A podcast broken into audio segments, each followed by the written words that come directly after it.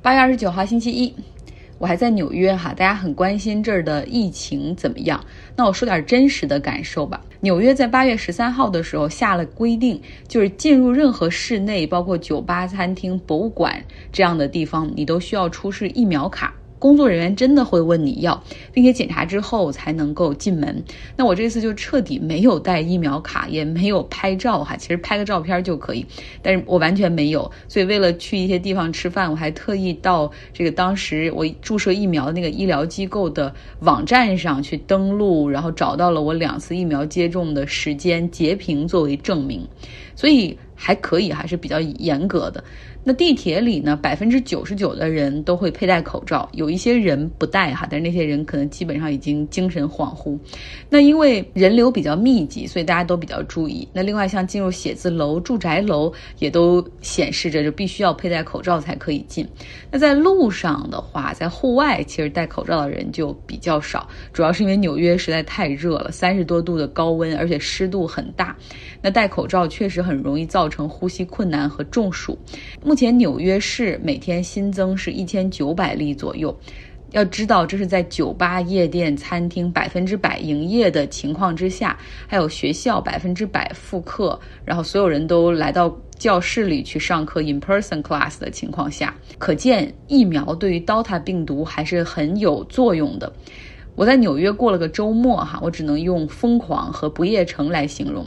加州和纽约之间有三个小时，所以我大概晚上十点、十一点才有饿的感觉，然后出去吃饭，然后凌晨两点多回来睡觉。但是本地人呢，基本上你想，因为按照他们的时间来说，他们凌晨两点还在外面逛悠，那精力是非常的充足。凌晨一两点走在时代广场上，你会感觉像晚高峰一样人山人海，而且这还是没有任何百老汇演出的情况下，百老汇的演出在九月一号才恢复。然后各种各样的大屏幕上面广告牌显示着最新的电视剧、秀、商业品牌，那种霓虹闪烁给我一种精神上的空虚。如果你来到中城区的韩国城里面，发现酒吧、KTV、烤肉店、洗澡堂里也都是人声鼎沸，那你更不用说纽约大学附近的那个区域哈，Washington Square 那边更是有用不完的能量。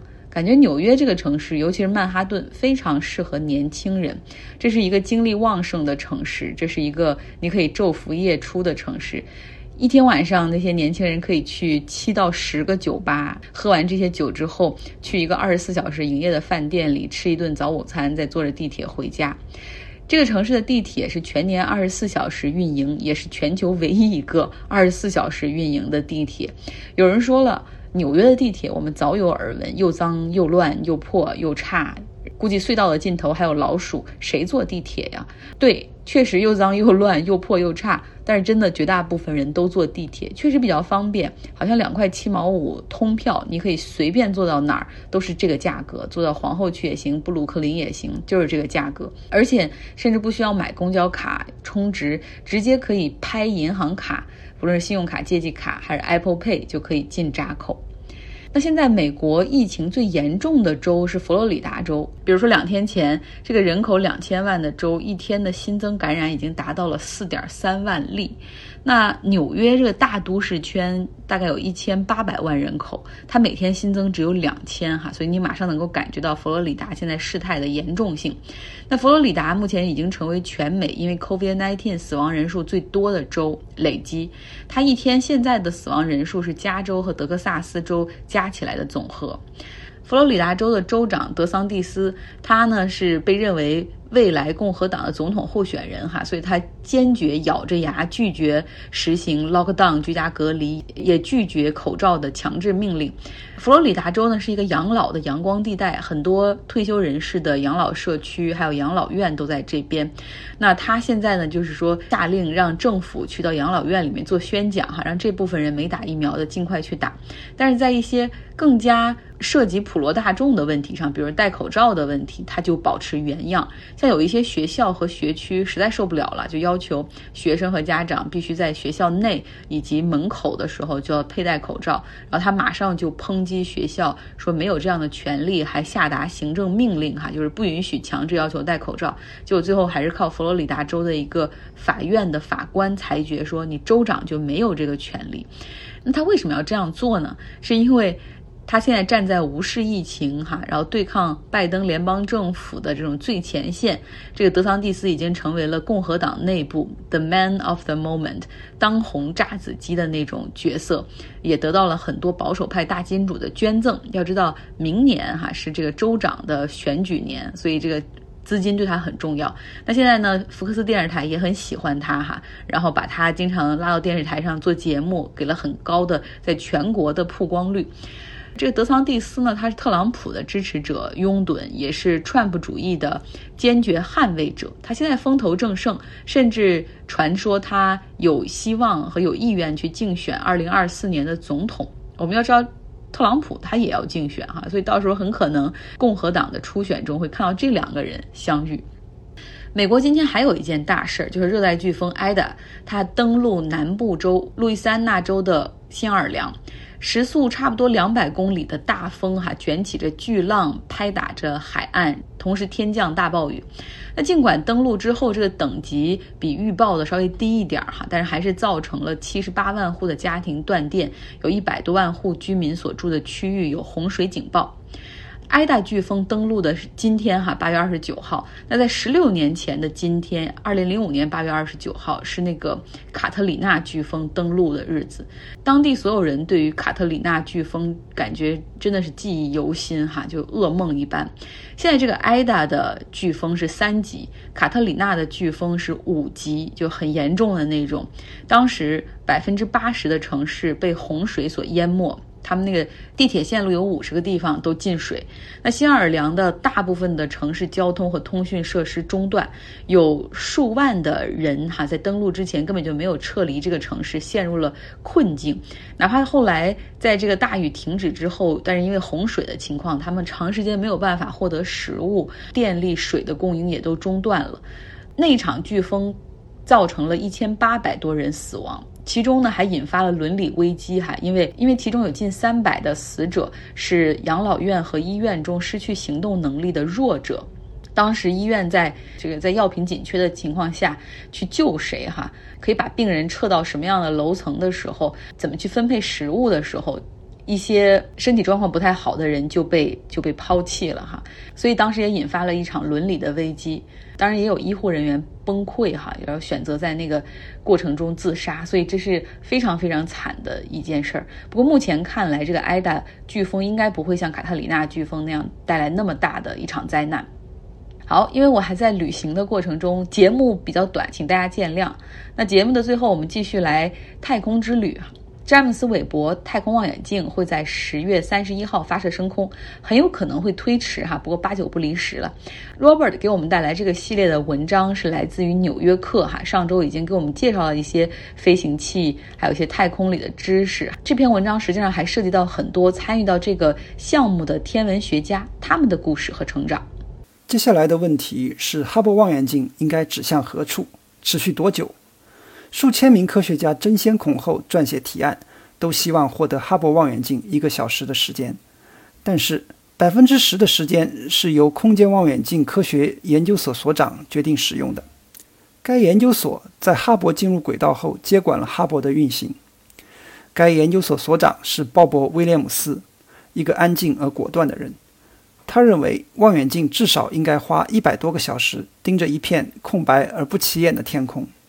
这是在北斗七星柄附近的一个黑暗区域，这个区域大致相当于一粒芝麻在你一臂之遥所能遮挡的区域大小。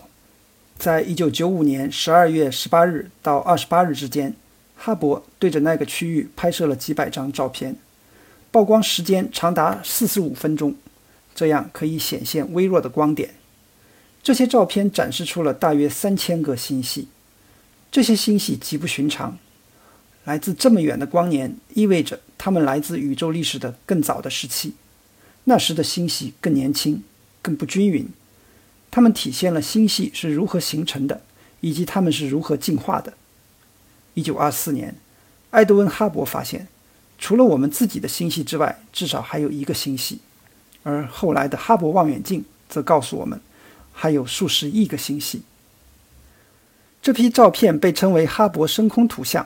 是现代天文学中最重要和最被广泛认可的图像之一。关于下一台望远镜将做什么的讨论开始了。更大的镜子可以捕捉到更远的光线，而一台屏蔽光和热并具有更好的红外能力的望远镜可以看到和了解更多的信息。詹姆斯·韦伯太空望远镜曾计划于2018年10月发射，其部件来自不同的制造单位，其镜片和仪器来自位于马里兰州的美国宇航局戈达德园区，它的遮光罩来自于南加州，较小的部件则来自于加拿大、欧洲和美国的不同地点。从1995年詹姆斯·韦伯太空望远镜立项以来。天体物理学家约翰·马瑟一直是该项目的高级项目科学家。他曾经与同事乔治·斯穆特因为计算宇宙微波背景辐射的温度而获得诺贝尔奖。马瑟在完成背景辐射方面的工作时，有了一个折叠太空望远镜的想法。一开始，人们嘲笑这个想法。一年之后，这个想法赢得了美国宇航局的资助，尽管预算少得可怜。科学家们对这台望远镜的总体观点是：没有太难的技术问题。既然没有什么自然法则的阻碍，那么就可以试一试。望远镜的许多部件都是从设计竞赛中脱颖而出的。对于镜面，韦伯太空望远镜要能够承受空间的寒冷，相对较轻，并且由足够小的单个部件组成。科学家最终找到了皮镜，还有另外一个漂亮的设计。两片平行的玻璃板被一个蜂巢隔开。马瑟说：“我们在哈勃望远镜上犯的著名错误是使用那把用来指导建造的尺子来进行检查，所以现在我们知道不能那样做了。”他说的是导致哈勃望远镜镜面研磨不完整的测量工具，因为我们信错了尺子。马瑟童年的大部分时间都在新泽西州的苏塞克斯县的一个奶牛场度过。他回忆起从路边小溪的鹅卵石中挑选化石的情景。在获得博士学位之前，他在斯沃斯摩尔大学获得奖学金学习物理学，然后在伯克利加州大学物理系读博士。马瑟说，他最近很喜欢读尤瓦尔·赫拉利的《人类简史》。他认为，天文学家在“我们从哪里来”这个问题上可以解决更容易的那一半。而更难的那一半，则要留给那些研究人类的学者。他也对人类的未来感兴趣。在太阳变得太热之前，人类还有十亿年的时间。到那时，人类会居住在其他星球上，还是留在地球上呢？感谢 Robert，明天我们会继续带来。好了，希望大家有一个愉快的周一。